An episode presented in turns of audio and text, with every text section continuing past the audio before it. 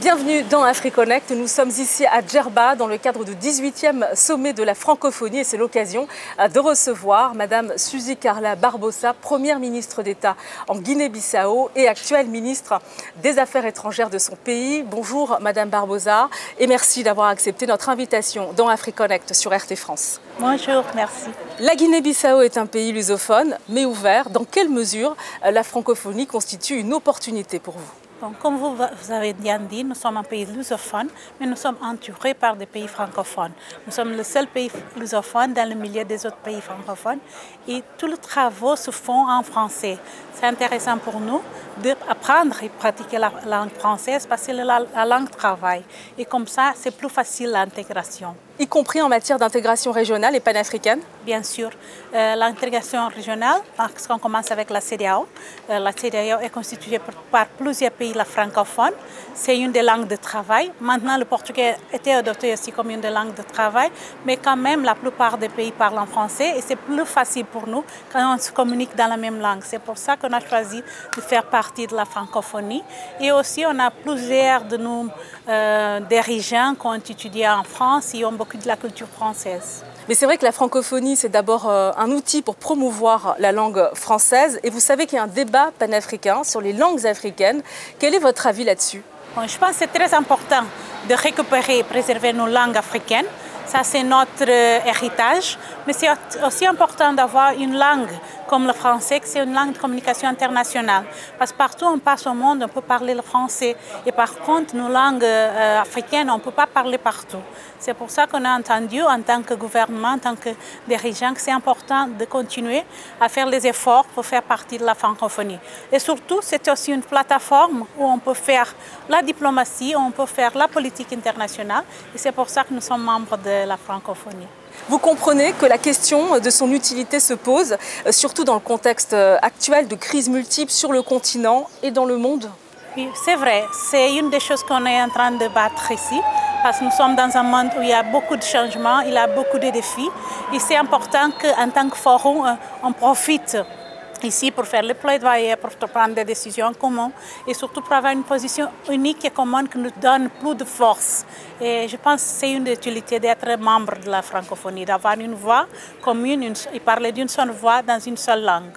Alors c'est vrai que c'est un sommet euh, attendu qui a été reporté en raison de, la pandémie, mais aussi de la crise ici euh, en, en, Tunisie, la crise politique. Croyez-vous que ce sommet euh, va changer la donne? Je pense qu'on peut essayer d'améliorer, changer complètement, non? Mais déjà, il y a comme un engagement des États membres pour faire les efforts pour changer. Nous vivons dans un moment de plusieurs problèmes, de plusieurs crises politiques, guerres dans le monde. On a l'Europe, la situation de l'Ukraine, la Russie. On a en Afrique, même à la CEDEAO, la situation des pays comme le Burkina Faso, la Guinée ou le Mali. Tout ça, c'est des pays qui sont pays membres de la francophonie où aussi nous, nous pouvons profiter dans ces plateformes d'essayer d'aider à résoudre les problèmes communs des pays membres. Et quel message vous avez porté euh, vraiment, je apporte le message de Son Excellence, Monsieur le Président Mbalo, qui n'est pas présent à cause de son agenda, il avait des autres compromis, mais surtout qu'on envisage un monde de paix, un monde de sécurité pour tout le monde et que nous sommes là pour aider à, à trouver la paix mondiale. C'est ça qu'il est en train de faire. Vous avez suivi il était en Russie, il était en Ukraine. Nous ne sommes pas un pays de l'Europe, mais la paix mondiale et européenne nous intéresse. Par, contre, nous sommes aussi euh, affectés, l'économie du monde est affectée, les prix ont monté. Et aussi, nous pensons que ce, ce que nous pouvons aider à soudre, nous allons le faire. Et aussi en Afrique, je pense que vous avez suivi qu'il était au Rwanda, il était à la République démocratique du Congo, tous pour trouver une paix mondiale et aider à la stabilisation des pays.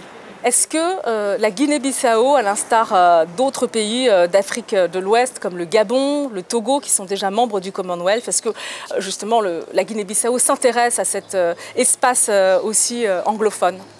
Pour l'instant, ce n'est pas une priorité. Vraiment, nous sommes très engagés avec la CPLP, la communauté des pays langue portugaise, que nous allons présider dans, dans un court temps et très engagé avec la francophonie. Mais j'attends les orientations de Son Excellence, Monsieur le Président. On ne sait jamais. Si ça, ça une de ces décisions, on va le suivre. Alors, la Guinée-Bissau est sur tous les fronts diplomatiques. Euh, vous l'avez dit, votre président était euh, en Russie et en Ukraine. Finalement, on n'a jamais vu votre pays à ce niveau international. Oui, c'est la première fois dans l'histoire qu'on a cette chance, mais ça a à voir avec la personnalité du président Mbalo.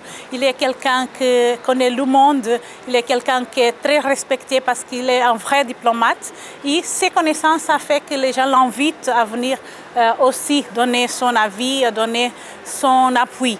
Et en tant que président en exercice de la conférence des chefs d'État de la CDAO, il a promis de tout faire pour aider pas seulement la CDAO, mais tout le monde à trouver une paix, une stabilité qui va soudre la vie des populations.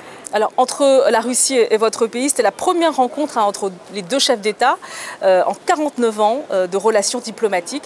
Est-ce que la Russie et la Guinée-Bissau vont renforcer euh, leur partenariat? Et dans quel domaine?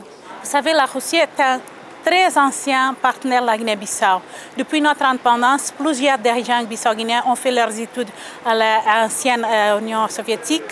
On a des liens très forts, on a une très forte coopération. Ce que les deux présidents ont fait, c'est peut-être consolider cette relation et de montrer que nous continuons deux pays avec de bonnes relations bilatérales.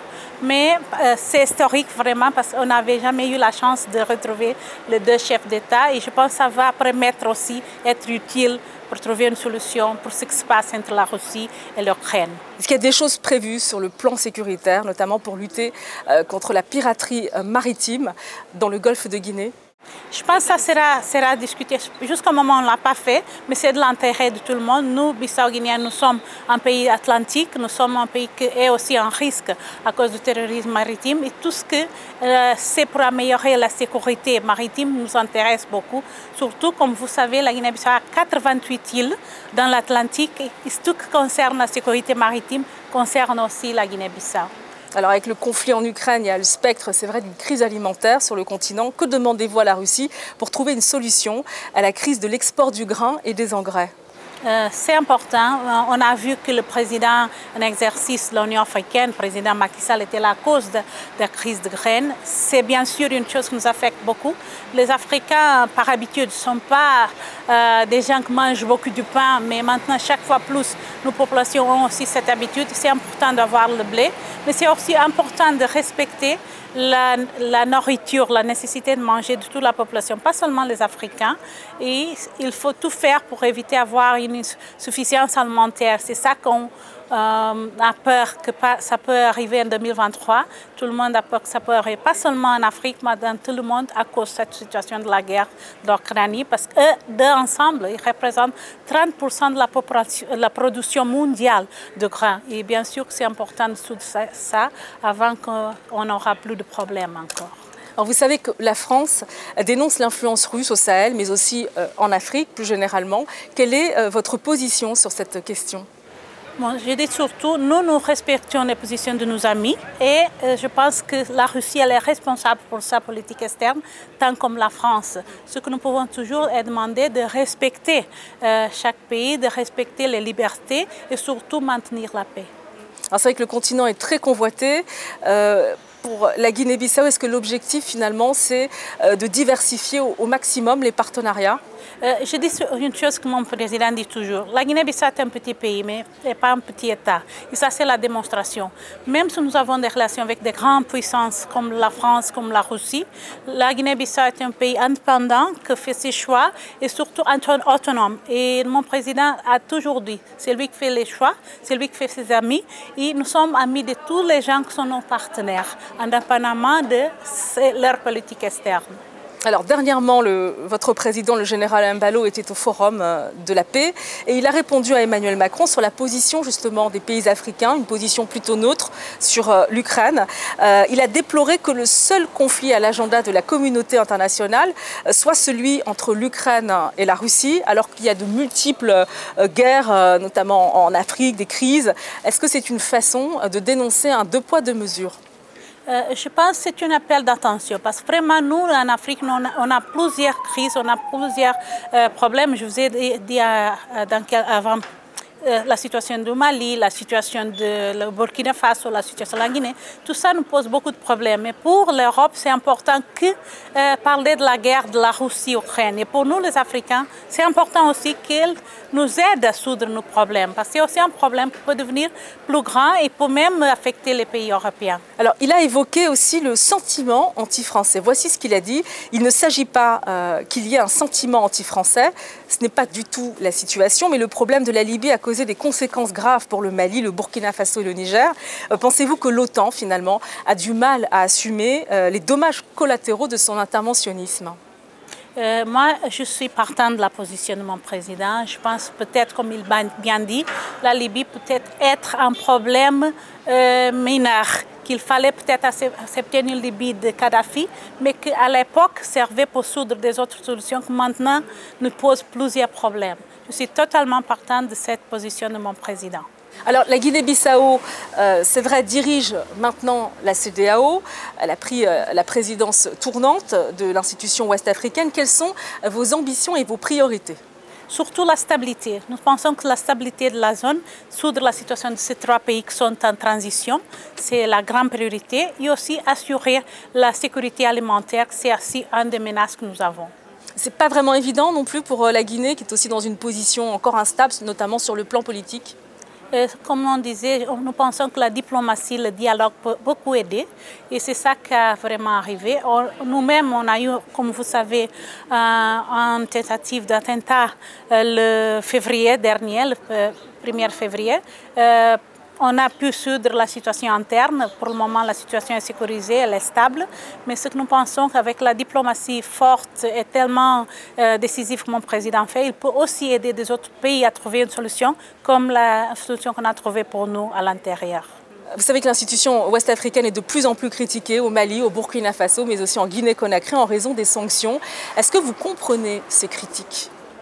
Oh, bien, peut-être il y a des gens qui n'entendent pas les raisons parce qu'ils ne sont pas vraiment euh, au courant de ce qui se passe. Je pense que nous passons pour des réformes. La CDAO est, en train d'étamer des réformes, mais surtout, il faut suivre la situation de ces pays parce que plusieurs fois, ils sont influencés aussi par l'extérieur.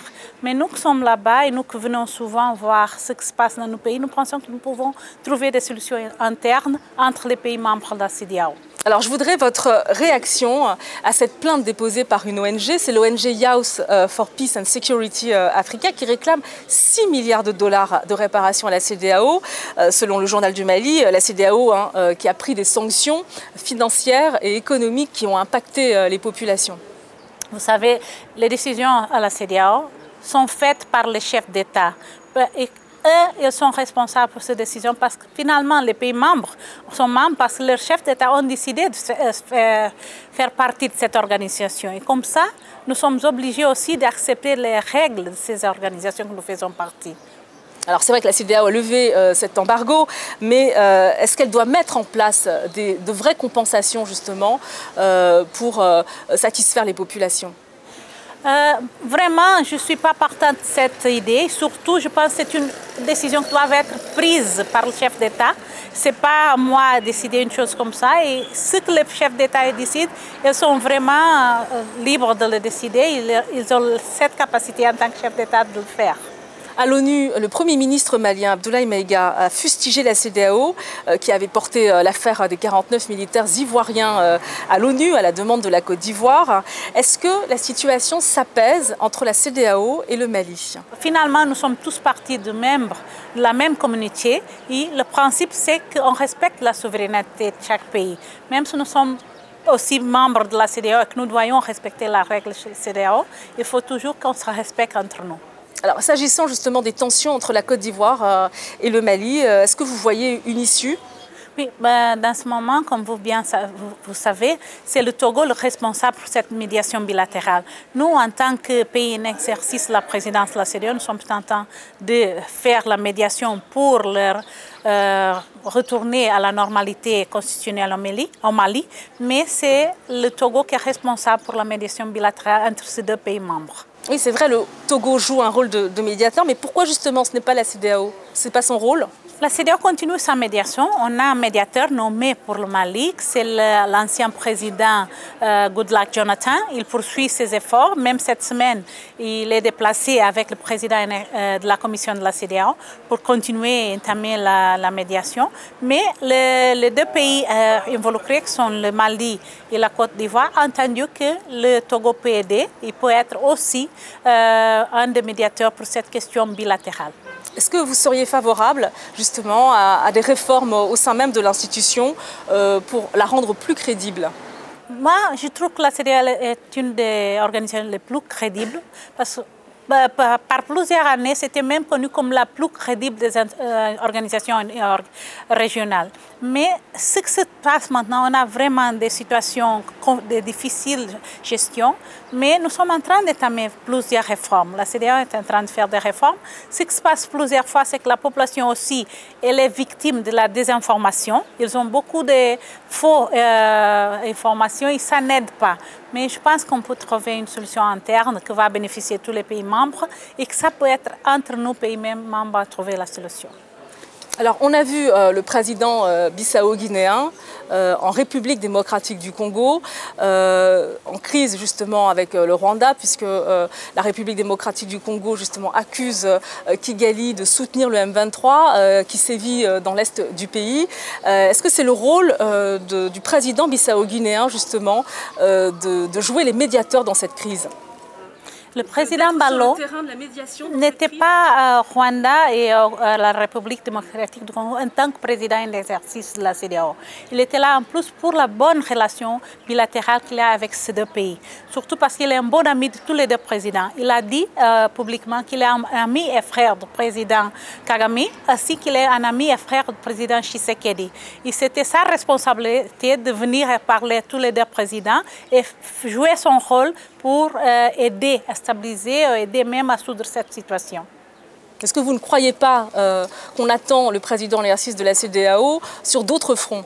Je dis toujours que mon président, il est quelqu'un qui a une capacité très grande de, faire la diplomatie.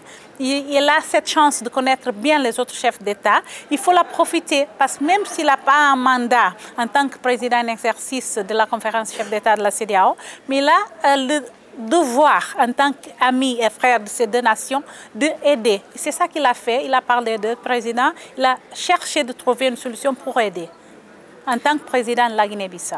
Alors juste cette dernière question, Madame euh, la Ministre. Euh, la République de Guinée-Bissau qui a réitéré son soutien euh, permanent à la marocanité du Sahara. Expliquez-nous cette prise de position dans ce dossier hautement sensible. Nous pensons qu'un pays doit être cohérent. La Guinée-Bissau, depuis 2015, a une position de soutenir la marocanité du Sahara. Et depuis 2015, on a décidé qu'on va soutenir cette position, même s'il y a un autre gouvernement, même s'il y a un autre président. Il faut toujours respecter les engagements que le pays a faits. Et c'est pour ça qu'on a maintenu la même position que les anciens avaient pris. Et, et l'Algérie? L'Algérie, c'est un bon ami, c'est un partenaire traditionnel de la Guinée-Bissau avec qui on a eu de très bonnes relations et qu'on recommence à avoir encore euh, de bonnes relations bilatérales. Madame Barbosa, merci euh, pour cet entretien. Je rappelle que vous êtes ministre d'État et ministre des Affaires étrangères de la Guinée-Bissau. Merci à vous pour l'invitation.